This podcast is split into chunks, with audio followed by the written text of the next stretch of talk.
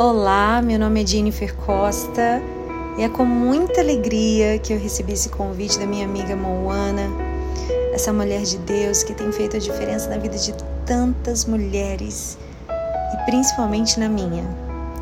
Certamente ela foi uma pessoa fonte de Deus para destravar áreas da minha vida que não tinham fluído e através do seu ministério das suas ministrações e de tudo que eu tenho aprendido com, com ela.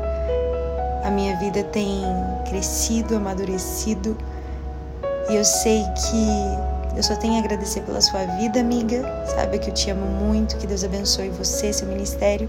Eu sei que é só começo. Você vai muito longe ainda. E eu quero poder estar aqui do seu lado, assim como o Senhor tem permitido nós vivermos. O tema dessa semana é Mulheres Reconstruídas. Que tema poderoso e como Deus falou meu coração através dessa palavra que eu fui preparando, mas não veio de mim, veio do Senhor para o seu coração. Então, quem tem ouvidos, ouça aquilo que o Espírito Santo diz às igrejas. Que você esteja atenta a tudo aquilo que o Espírito Santo deseja fazer na sua vida e aquilo que Ele vai falar com você. Abra o seu coração, porque Deus tem coisas lindas a fazer. Mulheres reconstruídas. Esse é o propósito dele. Abra o seu coração. Sabe, não existe nada mais forte e poderoso do que uma mulher reconstruída por Deus. Ah, como o inferno odeia ver uma nova reconstrução se levantando. Quando a maturidade acessa lugares que antes pertenciam à infantilidade, o amor toma o lugar que pertencia ao ódio. A graça toca as ruínas que as leis da religiosidade rigorosa, engessada e demoníaca promoveram. Muitas são as marcas de uma mulher reconstruída, mas a maior marca é a autoridade que sobre ela será derramada. Suas ruínas não definem a sua identidade, mas quando reconstruídas, definem a sua autoridade. Porque você poderá dizer: um dia eu fui ruína, mas hoje eu sou reconstruída. Um dia meus tijolinhos estavam espalhados pelo chão, mas agora eles estão todos juntos, erguendo uma nova construção, uma nova história marcada pelas digitais do Deus que me chamou, do Deus que me escolheu. Sabe aquele momento dos tijolinhos no chão? Momento que nada faz sentido, nada se conecta Alguns tijolinhos estão quebrados, outros inteiros. Mas saiba, nada disso será descartado por aquele que vai reconstruir a sua história. Quando falamos de autoridade, isso é algo tão sério, tão sério, que há uma palavra que sempre mexe comigo. É aquela que está escrita em Atos 19 que conta a história dos sete filhos de Seva que foram expulsar demônios. E a Bíblia diz que quando eles começaram a expulsar o demônio, o demônio virou para ele e disse: Olha, eu sei quem é Paulo, eu sei quem é Jesus, mas vocês, quem são? Quem são vocês? Sabe?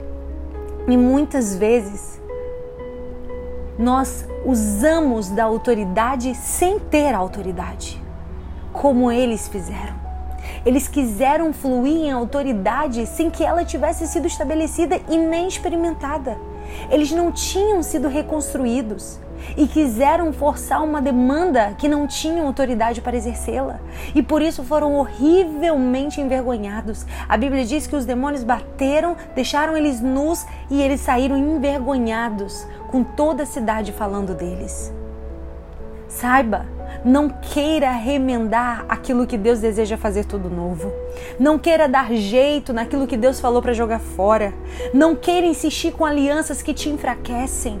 Não tem como controlar ou reproduzir o poder de Deus como eles tentaram fazer, como os filhos de Seva tentaram fazer. Não existem fórmulas mágicas para atrair a autoridade de Deus. A gente usa tantas palavras parecem mágicas, tipo o sangue de Jesus tem poder, tá amarrado, em nome de Jesus. Mas falar essas palavras sem ter uma vida reconstruída por Ele é um eco vazio e que só atrai vergonha e desonra. Assim como eles experimentaram. Sabe? O que Deus deseja fazer na sua vida é tudo novo. Talvez muitas vezes a gente vive uma experiência com Deus tão forte no nosso passado e a gente faz cara de que está sentindo a presença de Deus. A gente até chora, mas a presença de Deus já se foi há muito tempo. E Deus está dizendo: Ei, eu não quero remendo, eu quero fazer tudo novo. Eu tenho um vinho novo para derramar sobre você. Eu tenho algo novo para derramar sobre você. E muitas vezes a gente quer ficar andando com experiências passadas, sendo que Deus ele tem algo novo para depositar sobre a sua vida, uma nova autoridade para ser inaugurada na sua história sabe? E esse é o exemplo daqueles que querem os benefícios do ministério, mas não entraram na profundidade necessária para receber o fluir de Deus. Eles queriam lucro que existia em expulsar demônios, mas eles não queriam ser reconstruídos, eles não queriam conhecer esse Jesus. Sabe, existe uma profundidade te aguardando que é a obra que só o Espírito Santo é capaz de fazer. Agora eu quero te dar um exemplo de quem se deixou ser reconstruído e reposicionado. Veja Pedro, um dos discípulos mais íntimos de Cristo. Ele disse para Jesus que com certeza estaria ao seu lado até na morte. Mas quando o cerco fechou, ele encurralado por aquele momento, vendo seu mestre que andou sobre o mar da Galileia e fez Pedro viver uma das experiências mais incríveis que um ser humano pode experimentar. Você já imaginou andar sobre as águas? Você imaginou o que é poder viver isso? Pedro viveu isso com Jesus. Ao ver o seu herói destinado a morrer, ele recuou em sua promessa de ir até a morte por ele. Parece que toda aquela obra na vida de Pedro foi destruída naquele momento. Aqueles três anos intensos de intimidade com Jesus parece que foram destruídas naquele momento. Ele estava em ruínas após negar Jesus três vezes. Após negá-lo, ele saiu e chorou amargamente, porque ele imediatamente foi confrontado com a realidade de sua fraqueza humana e seu coração se encheu de arrependimento mas a história dele não parou ali. Jesus venceu a morte e fez questão de ir ao encontro de Pedro para reconstruir a sua história.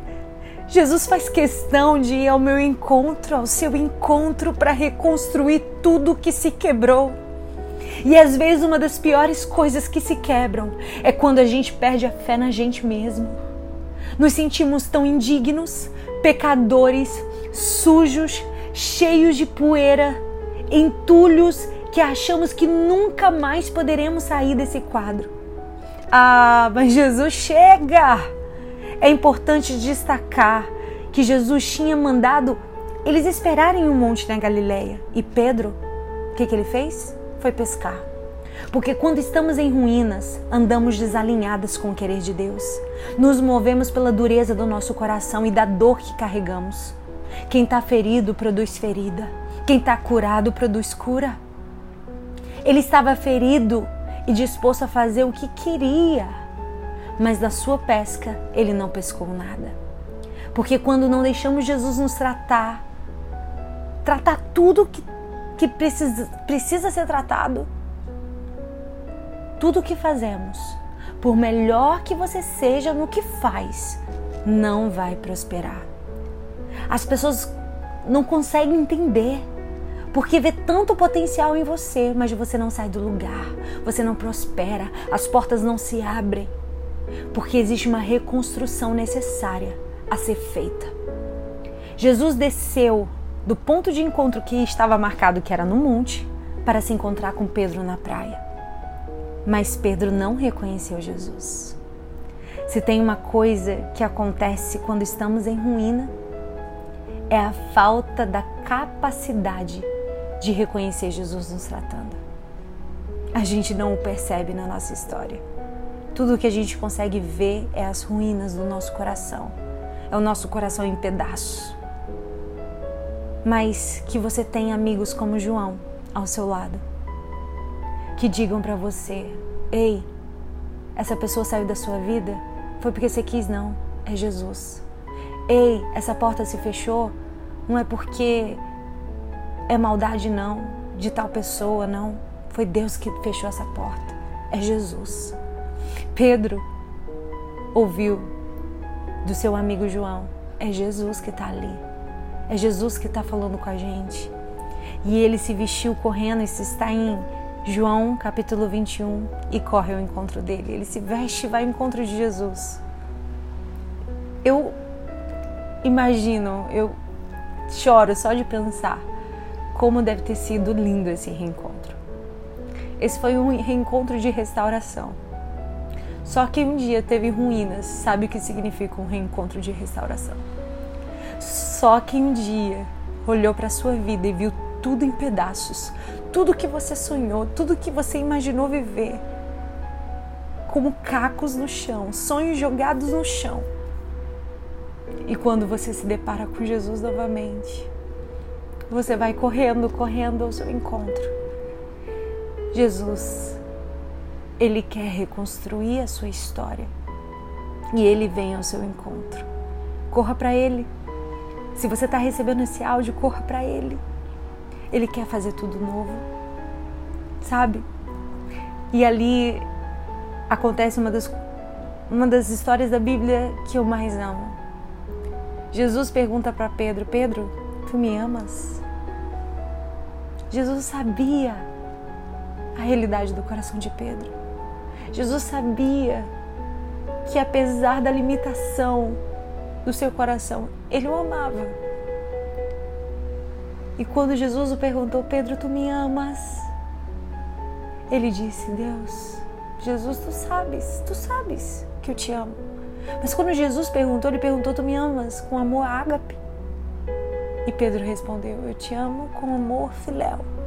Eu não tenho esse amor incondicional, porque se eu tivesse esse amor incondicional, eu teria ido até o fim ao seu lado.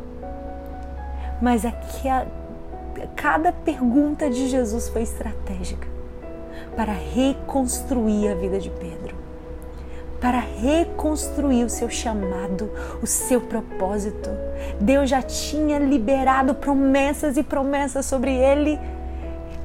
Jesus disse: Olha, sobre essa pedra eu edificarei a minha igreja e as portas do inferno não prevalecerão contra ela. Pedro, você é a minha igreja apacenta, apacenta, cuida das minhas ovelhas. Pedro, tu me amas? E até que ele disse: Jesus, tu sabes, não olha para a forma como eu agi, tu sabes tudo, tu sabes que eu te amo. Olha para o meu coração. E Jesus resgatou ele ao propósito original que tinha para a vida de Pedro. E ele disse: Vai lá, apacenta as minhas ovelhas. Em Atos, capítulo 2, você vai se deparar com um homem reconstruído, um homem posicionado através de uma reconstrução que só o Espírito Santo faz. Quando o Espírito Santo desceu no Pentecostes, todos tomados pelo Espírito, Pedro, no versículo 14, Atos 2, se põe de pé levantou a voz e começou a pregar. E foi algo tão poderoso, tão estrondoso, tão dunamis, tão explosivo, o poder dunamis de Deus, que mais de 3 mil pessoas se converteram. Quando reconstruído, ele foi tomado de autoridade, de uma intrepidez e ousadia nunca vista antes na história dele, que só poderia ter vindo do próprio Deus. Ei, uma mulher que deixa Jesus tocar em suas ruínas e deixa ele reconstruir você, vai ser usada por Deus como nunca antes. Sua filha, sua família não vai entender, seus amigos vão perguntar o que houve com você que você mudou. Você não fala mais do mesmo jeito, você mudou suas vestes, você mudou tudo, porque agora você é uma mulher reconstruída. Aleluia! Eu sinto a presença dele aqui. Ele vai transformar tanto, você, tanto você que as pessoas não te reconhecerão. Porque quem te viu destruída te verá reconstruída. Quem te viu humilhada te verá honrada. Não prego isso como uma voz do evangelho triunfalista, porque eu não acredito nesse evangelho, mas como uma verdade inegável de quem deixa Jesus a reconstruir por inteiro. Não tem como a conta fechar de outra maneira. No lugar da vergonha haverá dupla honra, sim. Vejo isso acontecendo na minha história, na história de tantas pessoas que se submeteram ao processo da reconstrução. Deixa Jesus tocar você, porque você não será a mesma. Você terá autoridade sobre cada lugar em que sofreu humilhação e dor. Em nome de Jesus, receba essa palavra.